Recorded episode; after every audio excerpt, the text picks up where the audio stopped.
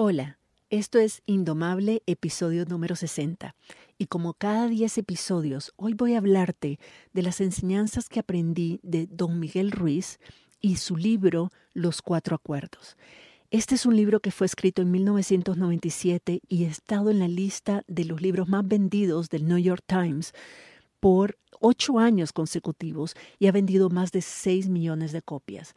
Es un libro que tiene mucho que compartirnos y me encanta sobre todo el hecho de que rescate la cultura, la cosmovisión, la filosofía de la cultura tolteca mexicana y de esa forma también reivindique la sabiduría que nuestros ancestros indígenas tenían mucho antes que fuéramos colonizados, tanto literalmente como mentalmente por otras culturas que no eran las nuestras. Entonces, en este libro y lo que te voy a compartir hoy, hay tres ideas centrales. Una, de que hemos sido domesticadas desde edad muy, muy temprana y que esa domesticación ha hecho que vivamos bajo reglas, bajo un conjunto de reglas que realmente no nos pertenecen y que nos están haciendo sufrir. Dos, de que todo lo que sucede y lo que la gente dice y hace es realmente un reflejo de esas personas y no un reflejo de quien vos sos. Y que conocerte y tomar conciencia y aceptar reconocer de que todas las personas estamos viviendo bajo las mismas reglas, hemos sido igualmente domesticadas y estamos respondiendo a las mismas ilusiones en el sentido de cosas que no son reales, nos permite perdonar, perdonarnos y avanzar hacia lo que sí queremos lograr. Y la tercera es de que hay tres formas que don Miguel Ruiz nos recomienda para romper con estos viejos acuerdos impuestos como parte de nuestro proceso de domesticación y empezar a vivir con nuevos acuerdos que respondan más a lo que realmente queremos ser y a lo que somos capaces de ofrecer en esta vida. Estás escuchando Indomable con Virginia Lacayo, con quien en cada episodio aprenderás a entender tu mente, a identificar tus creencias limitantes y a saber cómo manejar tus pensamientos y emociones para que realmente puedas tener el control de tu vida.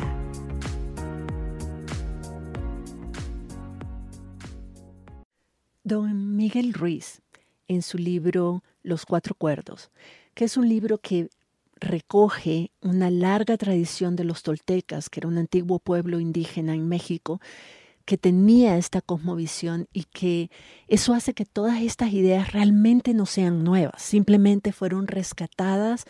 y traducidas, por decirlo de alguna manera, a un lenguaje que ahora que tenemos otro nivel de conciencia podemos entender mejor.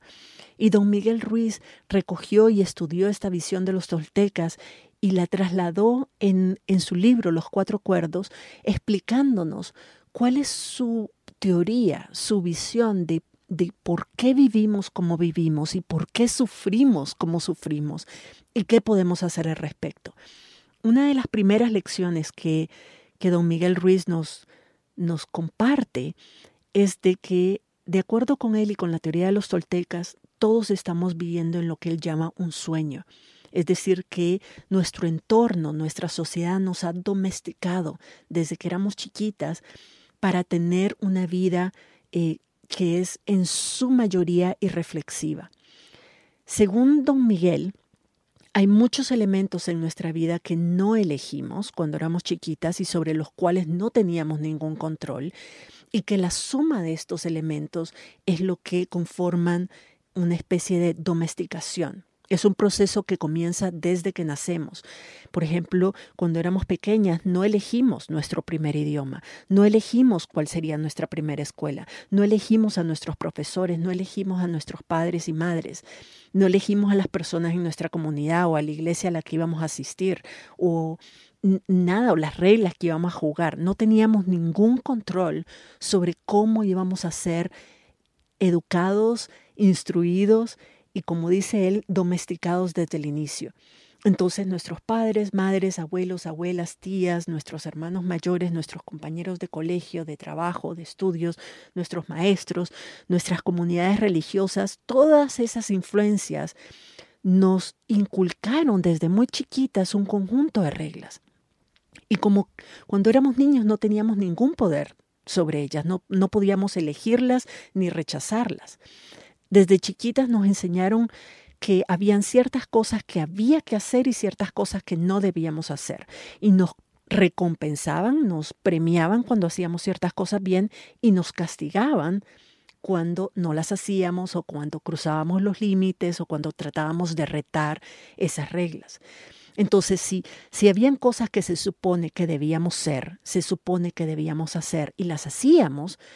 y nos premiaban por eso y nos castigaban cuando las retábamos y cuando las cuestionábamos, suma eso 20 años de ese tipo de domesticación o endoctrinación y por supuesto que vamos a terminar todas convirtiéndonos en personas que vamos a estar constantemente alertas y buscando cuáles son los puntos débiles, cuáles son las, las transgresiones que no debemos hacer. Vamos a crecer con miedo al rechazo, vamos a crecer con miedo al castigo y vamos a aprender a ir por la vida buscando solo la aprobación y buscando el premio por hacer las cosas bien, sin cuestionar en ningún momento esas reglas que la sociedad nos impuso en primer lugar. Entonces esto se convierte en una especie de sueño colectivo, como le llama don Miguel Ruiz, ¿verdad? Que al final lo que hace es que no solo nos domestica, como en, términos míos, nos colonizaron desde, distintas, desde distintos paradigmas, fuimos colonizados, fuimos impuestos con ciertas reglas, con ciertos patrones de comportamiento social, con, con ciertos paradigmas, ciertas visiones, ciertas creencias que nos hacían comportarnos como ovejitas, digamos, en, un, en, un, en la sociedad. Y que después de un tiempo, después de estarlas practicando tanto, lo peor de esto es que no tenemos conciencia de esas reglas, no estamos claras de cuáles son reglas impuestas, cuáles han sido reglas colonizantes, reglas que, que nos impusieron para limitarnos, para mantenernos ordenadas, para, para mantenernos disciplinadas, domesticadas dentro de esta estructura social, una, una disciplina, una domesticación que mantiene el status quo funcionando. No tenemos conciencia de eso, las terminamos adoptando como propias, porque desde chiquitas no las cuestionamos. Y después, ya adultas, ya no necesitamos ni siquiera de que la sociedad las refuerce y nos viva castigando si las rompemos, porque ya simplemente dejamos de romperlas. Cuando ya entramos en una etapa en que ya estamos domesticadas, ya hemos sido colonizadas, nuestra mente se convierte en nuestra propia opresora, se convierte en nuestra eh, repetidora y en, y en, la, en el elemento o en, el, o en la, el actor clave de mantener esa domesticación. Nosotras mismas, por ejemplo, cuando, cuando vos no haces algo que se supone que deberías hacer, cuando no sos la mamá que se supone que debería ser toda perfecta, cuando no sos perfecta profesional, cuando no tenés todo el dinero que se supone que deberías tener, cuando no tenés todo lo, lo que sean tus criterios de éxito, ¿verdad? Los criterios de éxito con los que creciste. Incluso cosas muy sencillas como, por ejemplo, violar una regla eh, digamos que no cumplís con una fecha límite para entregar un trabajo y después vos solita te castigás, te juzgás, te culpas mentalmente, ahí es donde vemos esa domesticación en acción.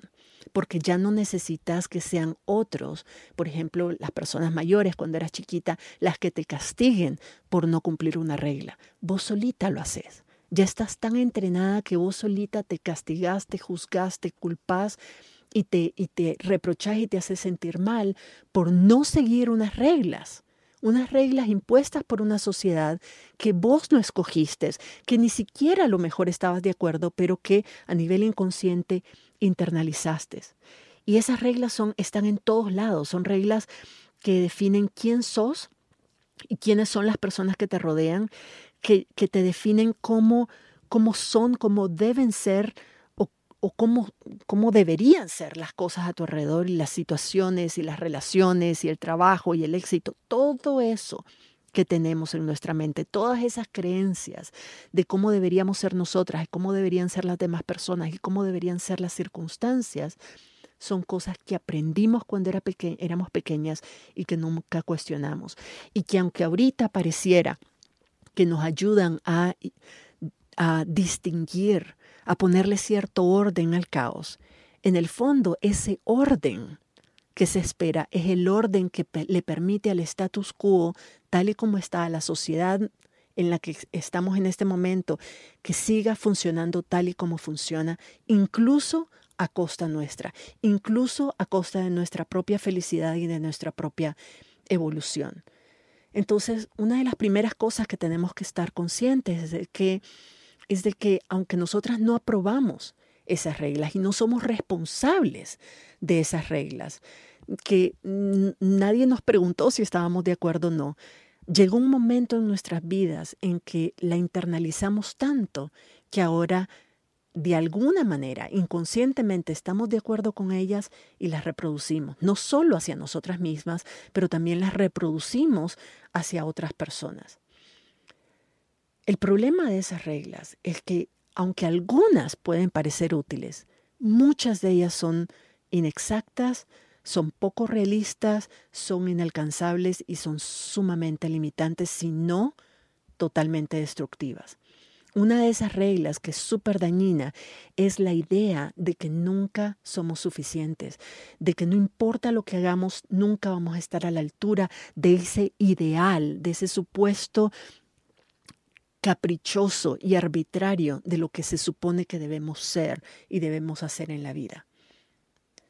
Entonces, cuando vivimos con esto, cuando vivimos con ese ideal que no podemos alcanzar y encima somos nuestras propias opresoras o nuestras propias, em, nuestras propias capataces, las, las que reforzamos y fortalecemos esa, esas creencias a través de los castigos que nosotras mismas nos ponemos, entonces se vuelve un círculo vicioso. Ahora, esto es importante de tomar conciencia, pero también don Miguel Ruiz dice que, de que es posible despertar de este sueño colectivo en el que estamos. Sueño, una forma de decir esta eh, ilusión, esta falsedad, esta falsa idea colectiva en la que estamos. Y que ese, ese despertar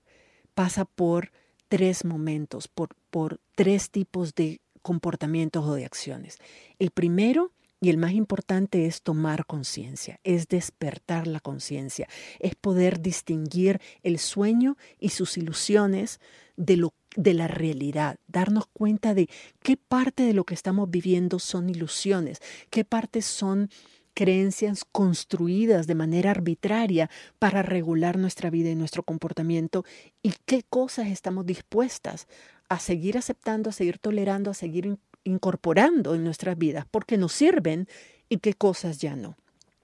La segunda etapa es el perdón. Y el perdón se entiende por aceptar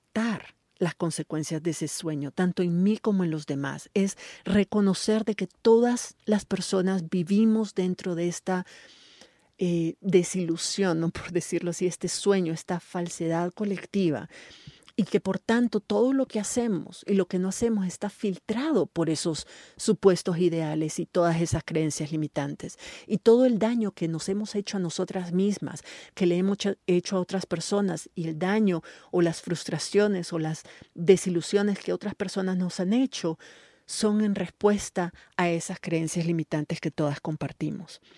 Y la tercera etapa es la acción es poder, es tener la capacidad de evaluar, de revisar y de escoger de manera intencional cuáles de esas creencias y comportamientos nos sirven y cuáles no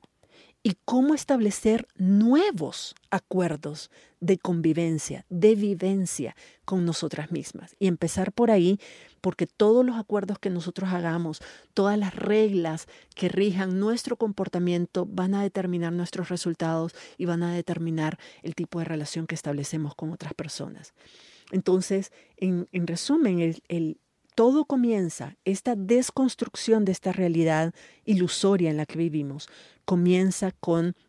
el poder tomar conciencia de qué es lo que ha estado reglando, regulando nuestros comportamientos en nuestra vida, liberarnos de esas, de esas reglas y poder construir nuevas reglas. Entonces, para podernos librar, liberar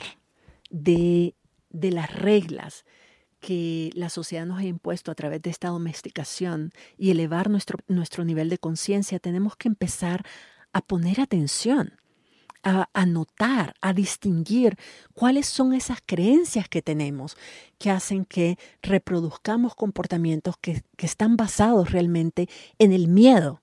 a ser reprochados, a, ser reprobados, a ser castigados que nos inculcaron cuando éramos pequeñas. Y poder identificar de que esos comportamientos que yo estoy teniendo responden a miedos que tengo, que fueron inculcados desde pequeña y que nunca cuestioné, y que a lo mejor ahora ya no tendrían las mismas consecuencias. Pero yo no lo he notado porque ahora que soy adulta simplemente asumí, internalicé todas esas creencias, me apropié de ellas y las reproduzco sin cuestionarlas. Una vez que yo entiendo, que yo identifico, y esta es parte del trabajo que hacemos en mis programas de coaching, es ayudarte a distinguir los hechos de las historias que te contás de esos hechos y empezar a distinguir las creencias limitantes con las que has crecido y las que has construido en el camino de lo que es verdad, de lo que realmente, realmente podría pasar más allá de tu imaginación. Y a partir de ese momento, entonces es perdonar. Perdonar entendido no como el perdón católico, digamos, que nos han inculcado, sino de soltar, de dejar ir, de aceptar las cosas tal y como son y de reconocer de que todas estamos haciendo nuestro mejor esfuerzo con las reglas que nos ha tocado jugar y que en ese esfuerzo de, eh, de vivir en un mundo que tiene un montón de reglas, que nos ha domesticado, nos hemos hecho daño, hemos hecho daño a otras personas y otras personas nos han hecho daño también.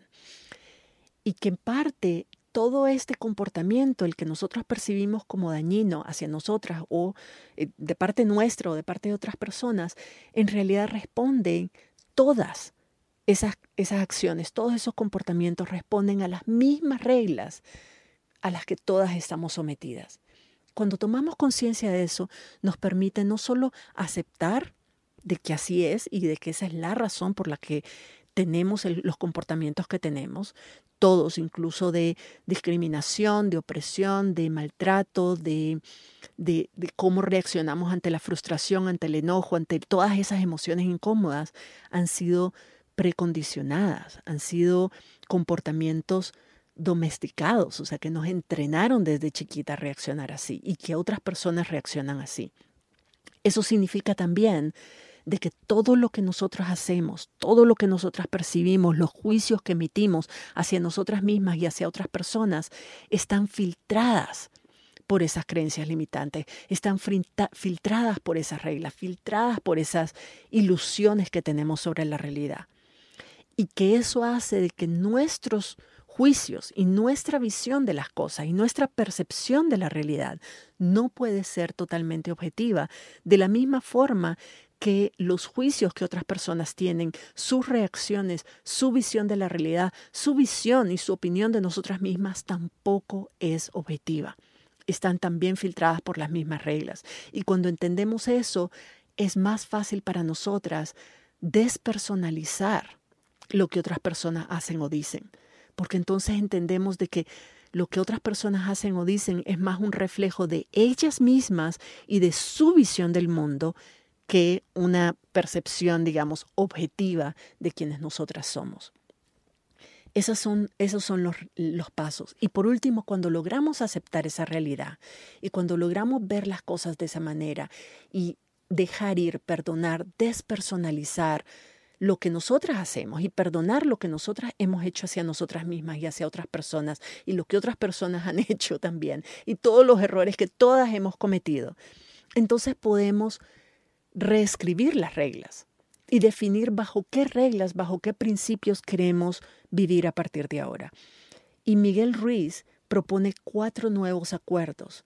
que eh, desde su perspectiva son los que deberían regir nuestra vida para ayudarnos a lidiar con el estrés cotidiano, para ayudarnos a ser auténticos y consecuentes y para ayudarnos a eliminar una gran parte del sufrimiento innecesario que todas tenemos. Las reglas son las siguientes. Uno, ser impecable con tu palabra. Dos, no tomarte nada personalmente. Tres, no hacer suposiciones. Y cuatro, hacer siempre tu mejor esfuerzo. Entonces veamos una por una. ¿Qué significa ser impecable con tu palabra? Ser impecable con tu palabra significa varias cosas. Para Miguel Ruiz significa em, evitar cosas como los chismes, las mentiras, las promesas vacías, cualquier otra forma en la que utilizamos nuestra voz, nuestras palabras y que pueden ocasionar daño hacia otras personas, pero sobre todo hacia nosotras mismas. Eso significa dejar de maltratarnos, dejar de acusarnos, culparnos, juzgarnos de manera cruel e innecesaria únicamente porque no estamos respondiendo a las expectativas que la sociedad nos impuso sobre nosotras mismas y sobre nuestra vida. Entonces, tener mucho cuidado con lo que decimos y con lo que nos decimos y, y tener, utilizar nuestra palabra para construir cosas positivas, para construir relaciones positivas con nosotras mismas y con otras personas. El segundo acuerdo es eh, no tomarte nada como algo personal. Es reconocer de que nada de lo que la gente te diga o haga es realmente personal. Es simplemente un reflejo de lo que ellas son. Y esto lo podemos hacer cuando realmente aprendemos a conocer quiénes nosotras somos a valorarnos, a apreciarnos, a conocer nuestra verdad, a estar tan claras de quiénes somos, tan claras de quiénes somos, que cuando otra persona nos diga algo que nosotras sabemos que no es verdad, entonces simplemente no nos los vamos a creer. Para que otra persona, para, lo que otra, para que lo que otra persona haga o diga nos lastime, nosotras tenemos que creer que es verdad, primero. Si nosotras no creemos que es verdad, eso que esa persona dice o hace no nos puede lastimar. Porque en el fondo, quienes realmente nos lastimamos somos nosotras mismas. Si alguien dice algo, por ejemplo, dice que no servís para algo, o que no servís para nada, y en el fondo, en el fondo, vos misma te has dicho eso muchos años, muchas veces, y te lo crees, lo que esa persona dijo no es que te lastima porque lo dijo, sino que te lastima porque confirma algo que vos misma te decís. Pero cuando vos te conoces y sabes lo que vales y sabes quién sos, e incluso conoces y aceptás con compasión aquellas cosas en las que todavía tenés debilidades, aquellas cosas en las que sabes que necesitas trabajar. Cuando otra persona te diga, mira, este, todavía necesitas trabajar en tus reacciones ante las emociones de el enojo o la frustración y vos sabés que eso es cierto, lo que esta persona te diga no, no te va a lastimar porque vos ya lo reconociste primero y vos decís, sí, es verdad, yo estoy consciente de que eso es algo en lo que yo necesito trabajar. Punto. No necesita lastimarme porque yo ya me perdoné por eso y yo ya sé que estoy haciendo algo al respecto, que estoy trabajando en ello. Entonces, cuando nos conocemos bien y además logramos entender y tomar conciencia de que lo que la otra persona está diciendo o haciendo es un reflejo de ella misma y, no de nosotras, podemos establecer relaciones mucho más armónicas y tomarnos las cosas de forma mucho menos personal y por tanto hacer que las cosas que pasan nos afecten muchísimo menos. Esto tiene que ver también con el tercer acuerdo que él propone, que es de no hacer suposiciones, de no suponer cosas, sino de averiguarlas, no dar por sentado que entendemos lo que la otra persona está pensando o sintiendo, o que sabemos por qué una persona está actuando como está actuando, o por qué está diciendo lo que está diciendo. La verdad es que no sabemos. Cada cabeza es un mundo y si nosotras no somos explícitas en, en, tratar de entender, de averiguar, de escuchar sin juicios y con compasión lo que la otra persona está viviendo y experimentando y sus razones de por qué está pensando de una forma o actuando de una forma o diciendo las cosas que está diciendo, si no somos capaces de hacer eso, nosotros vamos a asumir desde nuestras propias historias, desde nuestras propias creencias, desde nuestros propios prejuicios, vamos a asumir cosas que no son. Y ahí es donde seguimos, no solo creamos conflictos donde no había, pero además alimentamos esos conflictos de manera totalmente innecesaria. Entonces, no asumir cosas, no hacer suposiciones, significa confirmar confirmar con la otra persona de que estamos entendiendo lo correcto, tener conciencia de que lo que esa persona está experimentando es, es su realidad, responde a sus creencias y a su visión y no a nosotras ni a la nuestra. Y desde esa perspectiva, entonces decidir cuál es el siguiente paso o cuál es la acción que nosotras deberíamos tomar para llevarnos nosotras y llevar esa relación a un nivel elevado, a un nivel más alto, o sea, de poder hacer lo que es correcto para nosotras, para la relación, para nuestro entorno, sin dejarnos llevar de manera compulsiva y de manera inconsciente por los patrones de comportamiento que nos trajeron hasta aquí espero estarme explicando, porque esto es, todo esto, este libro es súper lindo y obviamente yo te lo estoy súper resumiendo, solo te estoy dando las ideas centrales, como una forma de invitarte a descargarlo en internet o a pedirlo prestado y leerlo completo, porque la cantidad de ejemplos y la forma en que lo explica desde la voz de don Miguel Ruiz es por supuesto mucho mejor y mucho más bonita de lo que yo te puedo compartir. Pero bueno, cerramos con el último acuerdo que don Miguel propone, que es hacer siempre tu mejor esfuerzo. Y esto, ojo, lo digo para las perfeccionistas que estamos acá afuera en esta comunidad, yo sé que habemos muchas, no significa hacer las cosas bien todo el tiempo, no significa hacerlas perfectas todo el tiempo. Hacer siempre lo mejor que puedas significa que a veces no estarás a la altura de tus expectativas. A veces no vas a lograr todo lo que querías lograr o de la forma en que lo querías lograr. Pero si vos cada día podés ponerte la mano en la conciencia y decir, hice lo mejor que estaba en mi capacidad de hacer, di lo mejor de mí en este momento, en este esfuerzo, independientemente del resultado, vos te sentís satisfecha con las, las razones por las que hiciste lo que hiciste podés sentirte satisfecha de que hiciste lo que realmente creías que era lo mejor para vos, para tu familia, para tu organización, para tu comunidad en ese momento. Entonces vas a vivir sin remordimientos. Porque aunque las cosas no salgan perfectas, vos sabrás de que habrás dado lo mejor y también sabrás de que mañana vas a hacer lo mejor que podás con la información que tengas en ese momento y con las capacidades que tengas en ese momento. Habrán momentos en que tal vez no podemos hacer las cosas mejor de las que hicimos, porque no teníamos la capacidad, no teníamos las condiciones, no teníamos el conocimiento, no teníamos las habilidades que quisiéramos tener, pero por lo menos tenemos la, la satisfacción y la conciencia tranquila de que actuamos desde nuestra mejor versión, de que hicimos nuestro mejor esfuerzo, de que actuamos de manera premeditada e intencional en ser consecuentes con lo que pensamos, con nuestros valores, con nuestros principios, con las cosas que son importantes para nosotras, de que fuimos consecuentes y consistentes con nuestra palabra, que que respetamos nuestra verdad y que cuidamos nuestra voz, lo que decimos y lo que hacemos,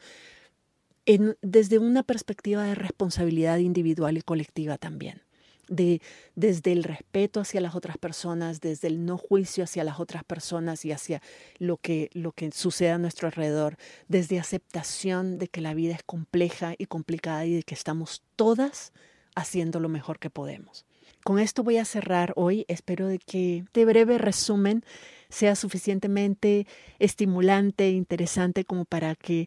te, te vayas a buscar una copia del libro Los Cuatro Acuerdos de Don Miguel Ruiz. Está en español, así que te lo recomiendo y que le des un vistazo, que de pronto lo puedas leer aunque sea una página por noche para ir incorporando algunas de estas ideas que creo que te van a servir mucho en tu proceso de desarrollo personal y que además son cosas que puedes empezar a aplicar desde ya. Así que espero que lo disfrutes y nos escuchamos en la próxima.